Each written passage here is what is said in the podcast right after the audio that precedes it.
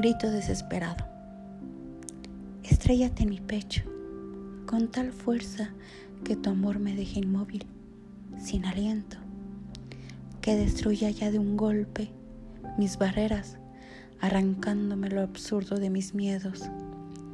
Entra en mi alma así, sin avisarme.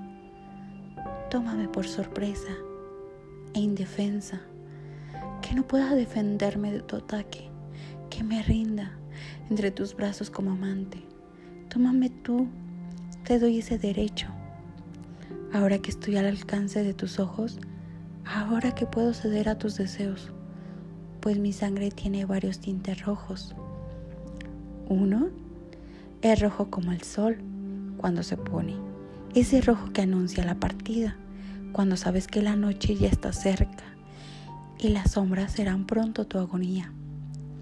Otro rojo es de la sangre derramada la que pierdes tal vez injustamente, la que inútilmente te das en las batallas.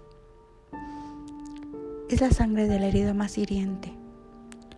Uno más, es el rojo de la rosa, arrancada del jardín de los deseos, de los sueños más profundos que anhelaba, que cruelmente me fue decapitada.